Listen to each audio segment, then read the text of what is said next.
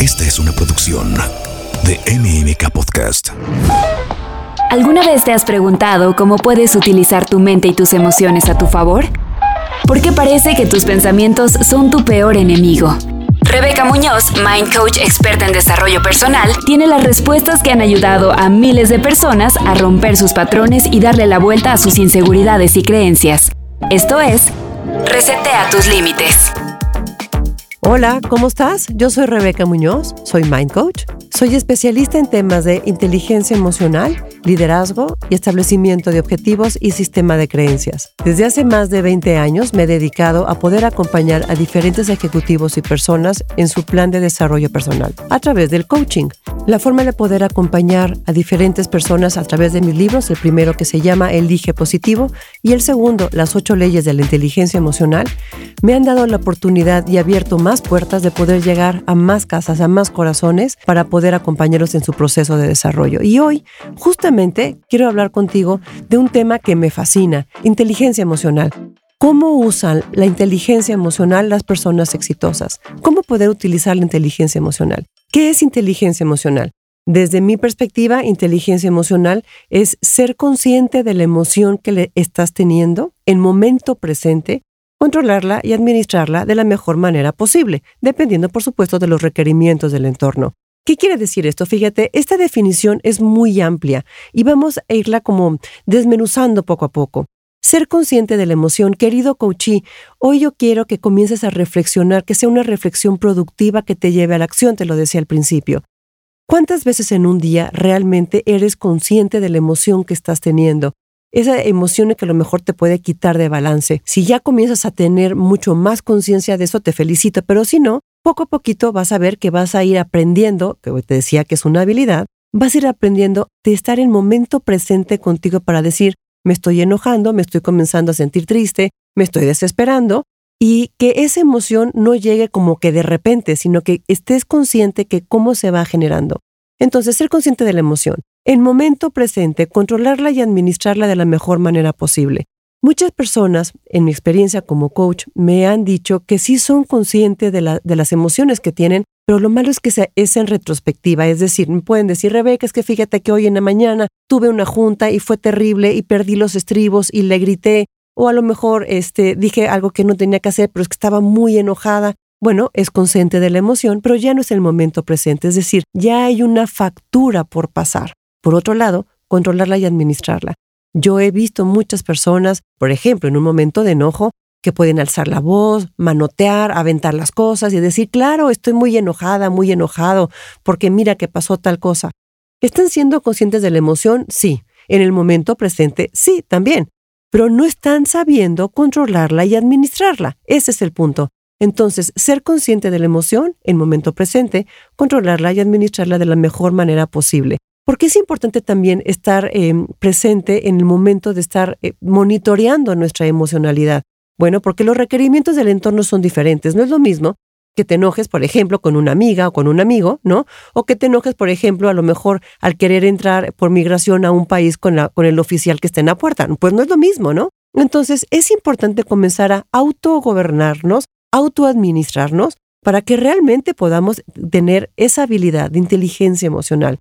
Te decía, la inteligencia emocional es una habilidad que al momento que tú comiences, te lo prometo con la mano en el corazón, comiences a estar presente contigo, en ti, sintiendo esa emoción, vas a poder llegar a autoadministrarte un poquito más cada vez. ¿Qué es lo que pasa en, en la vida con inteligencia emocional? Que muchas veces tenemos desorden. ¿Y qué tiene que ver el desorden con inteligencia emocional? Me dirás. Bueno, siempre una de mis frases favoritas es, donde no hay orden, no hay progreso. Y entonces Muchas veces podemos decir, no, es que todo está muy mal, es que me siento muy triste, y de manera general hacemos que todo nuestro entorno esté mal. Y hoy te quiero llevar de la mano para poner orden en cabeza y en corazón. Y para eso, para mí es muy importante como tu coach, que tú te logres entender que tenemos seis roles de vida. Es decir, nosotros mismos, el estuche en el que tú vives, tiene diferentes escenarios. Esos roles de vida son escenarios. Cada escenario tiene una historia, tiene protagonistas, tiene eh, hasta veces como vestimenta, escenarios, en fin. Entonces imagínate que tú eres el protagonista de esos seis escenarios. Entonces subes y bajas de cada escenario. Esos seis escenarios de vida, esos seis roles de vida, te los quiero platicar el día de hoy. El primero es el rol persona. El rol persona tiene dos vertientes. La primera vertiente es, por supuesto, tu cuerpo, físicamente el estuche en el que vives. ¿Qué tanto lo cuidas? ¿Qué tanto estás pendiente de él? ¿Lo cuidas mucho, no tanto? ¿O lo supercuidas o lo superabandonas? Eso también es parte de la inteligencia emocional, ser responsables del estuche en el que vivimos.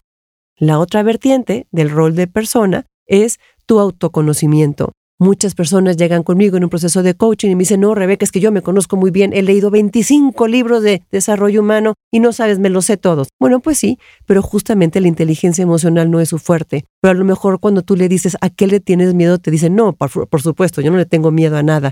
Y no hay cosa más falsa que decir si es cierto, le tengo miedo a tal cosa o a tal situación. En fin, habla de autoconocimiento. La inteligencia emocional te va a llevar, te lo prometo, a poder tener un autogobierno mucho más poderoso. Ese es el rol persona. Vayamos al segundo rol, el rol familia. El rol familia es un rol en el cual tú eres parte de ese rol por sangre, por generación, por genética, es decir, son lazos que tienes con otras personas que son para siempre, aunque alguno de ellos de repente lo quisieras negar, puede ser que racionalmente lo puedas negar, pero siempre vas a ser hijo de, mamá de, nieto de, nieta de, ¿me explico? Son los roles de sangre, los eh, vínculos de sangre que nosotros tenemos y que finalmente eso es bien importante porque el rol de familia nos va programando desde muy chiquititos en donde tú hayas crecido en el entorno, ya sea con mamá, papá o, o hermanitos, como haya sido, no importa, el entorno en el que tú hayas crecido, ellos fueron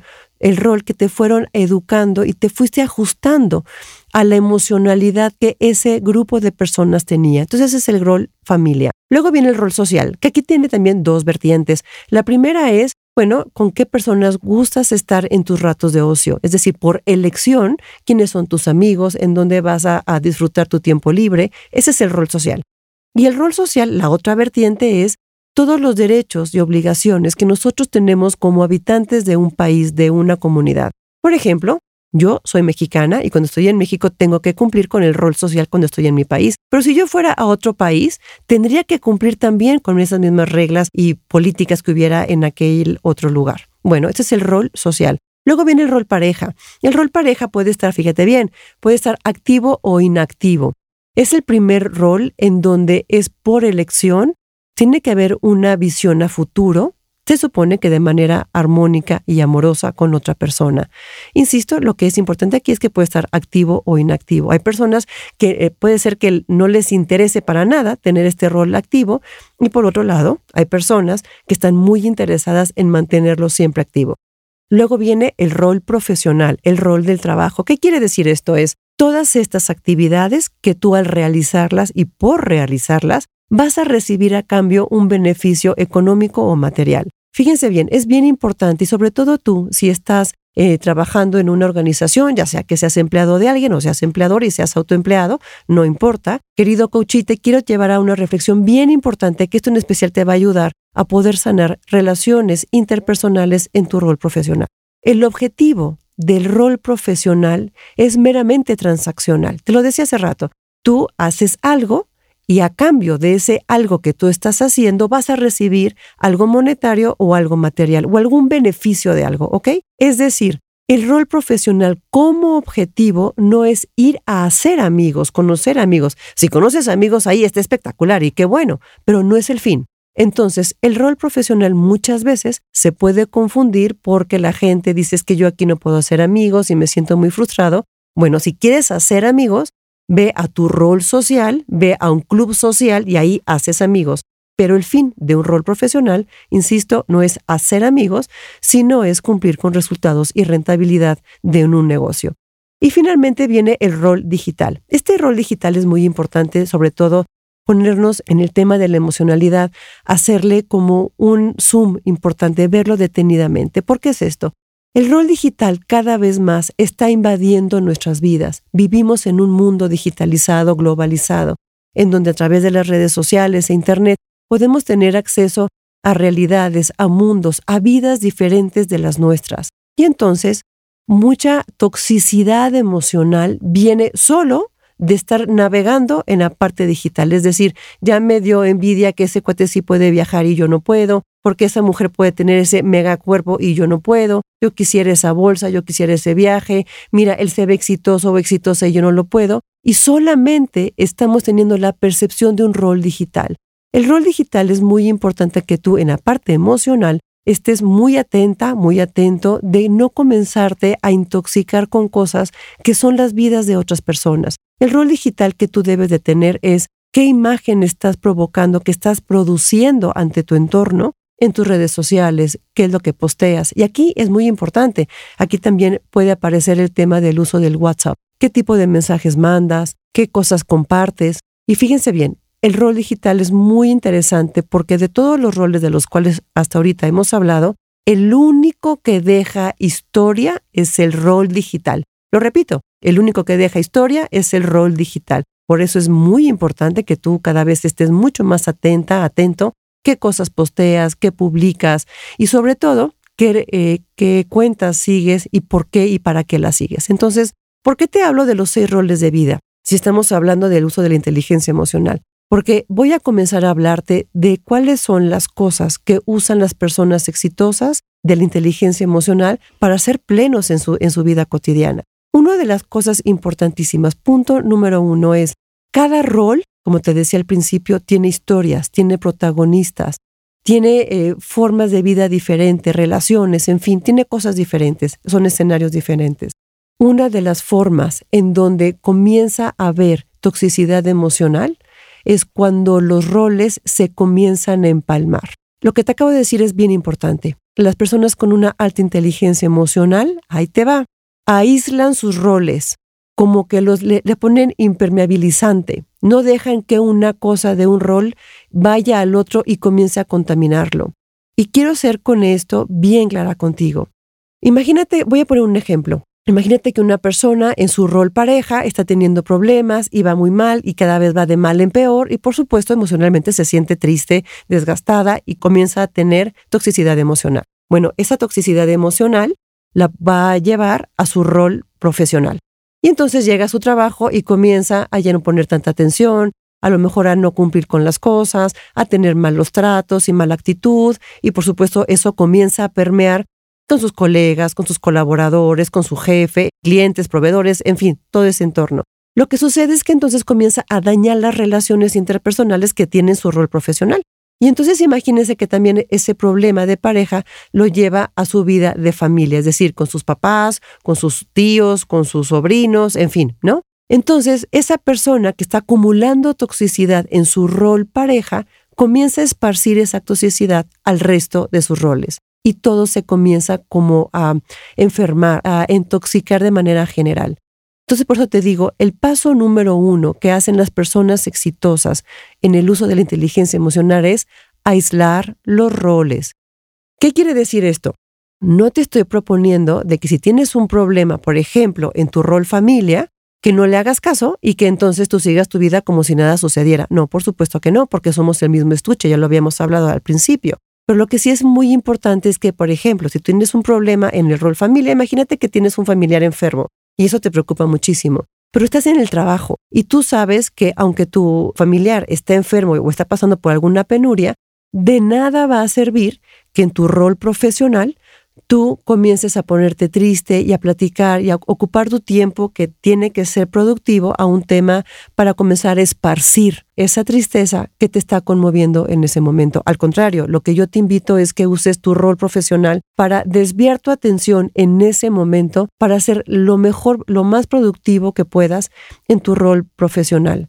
O si, por ejemplo, estás en tu rol social, Disfruta tu rol social con tus amigos, en tu vida comunitaria, en lo que estés haciendo y solamente cuando tú estés con tu rol familia, con ese, con ese familiar, pues sí vive esa tristeza y sobre todo no es que te pongas a llorar junto con todos, sino lo que es importante en este momento es, y fíjate bien, yo creo que te voy a romper un mito, querido Coachí, pero de eso se tratan estos podcasts, de romper mitos de los que hemos venido trabajando durante muchos años. Si alguien está triste, no porque tú estés más triste y llores más, la situación se va a solucionar.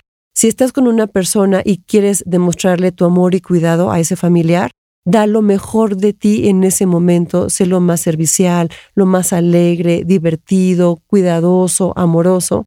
De nada va a servir, le va a servir mucho más eso a que llegues a solamente a llorar y a generar más toxicidad emocional en tu rol familiar. Espero estar siendo muy clara con ese concepto y que sobre todo se entienda de una manera correcta. La invitación, lo que te decía al principio, es una reflexión que te lleve a la acción, al cambio. Muchas veces hemos creído que está bien si alguien llega, por ejemplo, a tu rol profesional con mucha toxicidad y es seguir sumando más toxicidad sobre eso. Si alguien se está quejando, por ejemplo, de la falta de dinero, de nada no van a arreglar ese problema argumentando más y más sobre la falta de dinero. Al contrario, se están intoxicando todos. Entonces, lo que, hace una persona exitosa es aísla sus roles, quédate con eso. Como te decía, la definición de inteligencia emocional es estar consciente de la emoción en el momento presente. Entonces, una persona con una alta inteligencia emocional, una persona exitosa que usa la inteligencia emocional a su favor, deliberadamente ponen su atención a cosas que les hagan sentir mejor. Es decir, entre, entre tanto ellos se sientan mejor emocionalmente, mucho más armónicos y en paz y en balance, pueden gestionar mejor. ¿Qué pasa con este tip que te quiero dar el día de hoy? Bueno, si tú quieres fortalecer tu inteligencia emocional, tienes que entender que tienes el libre albedrío de poner tu atención a lo que tú quieras. Y de manera muy general, hemos puesto la atención a la sombra, a lo que está mal, al dolor, y ver la sombra de manera morbosa de nada nos sirve. Entonces, fíjate bien, pareciera que te decía al principio que es diferente hablar de una historia de amor a vivir una historia de amor. Te quiero llevar, querido coachí, a que, a que te pongas en un estado, en un momento en donde te sientas incómodo ante esta situación y que deliberadamente pongas tu atención a las cosas que te hagan sentir mejor. Y te pongo un ejemplo. Imagínate que estás conviviendo, no sé, en una comida, con amigos, con familiares, en donde tú quieras. Si tú te pones atención, el tema de conversación muchas veces pues no es el más amigable y el más emocionalmente sano, sino normalmente se hablan de cuestiones emocionalmente tóxicas. Y entonces lo que sucede es que tú puedes cambiar la conversación deliberadamente. Cuando te digan, no, es que todo está muy mal, tú digas, ah, ok, muy bien, pero esto está muy bien. Fórzate a poner tu punto de atención hacia las cosas que te hacen sentir bien. Una persona que emocionalmente se siente bien es una persona eficiente y productiva. Es una persona eficiente y productiva, sí o sí, no importa si estás plantando un arbolito en tu rol social, si estás en un eh, evento de tus niños en tu rol familia o estás en una junta de negocios en tu rol profesional una persona que emocionalmente se siente bien va a ser mucho más productiva y sana. Entonces, pon tu atención deliberadamente en cosas que te hagan sentir mejor. Si ya te diste cuenta que la conversación, que el entorno está poniendo, está sobreutilizando el enfoque a la sombra, tú deliberadamente pon tu atención hacia la luz, porque sabes que la inteligencia emocional hay dualidad, porque para que haya sombra tiene que haber luz. Y finalmente, te voy a poner una cosa que es importantísima que tú lo logres entender. Las personas exitosas usan la inteligencia emocional a su favor, entendiéndose exitosas en cada uno de sus roles, es decir, no generalizan. Cuando alguien te dice, oye, ¿cómo está? Muchas veces podemos decir, no, bueno, pues ahí más o menos, es que fíjate que a lo mejor en la familia tengo algún familiar enfermo, o no, fíjate que la chamba sucede algo en el trabajo. Y entonces, por una situación que está pasando en uno de todos tus roles, pareciera que estamos generalizando que todo está mal o que medianamente todo está bien. Una persona exitosa entiende que el éxito, y quiero hacer un paréntesis en este momento, el éxito, y no solamente me estoy refiriendo que ya habrá momento de hablar sobre eso, no solamente estoy hablando de dinero, de fama, de que te reconozcan, de que te pidan autógrafos, de que tengas muchos seguidores en tus redes sociales. No, no, no, no, no. Éxito quiere decir que tú te sientas en paz contigo mismo, contigo misma, con lo que tú estás haciendo. Si, por ejemplo, yo estoy en mi rol persona, porque a mí me gusta mucho la cocina, por ejemplo, y estoy haciendo un pastel y me quedó espectacular, bueno, pues en ese momento me siento muy exitosa en mi rol persona haciendo ese pastel.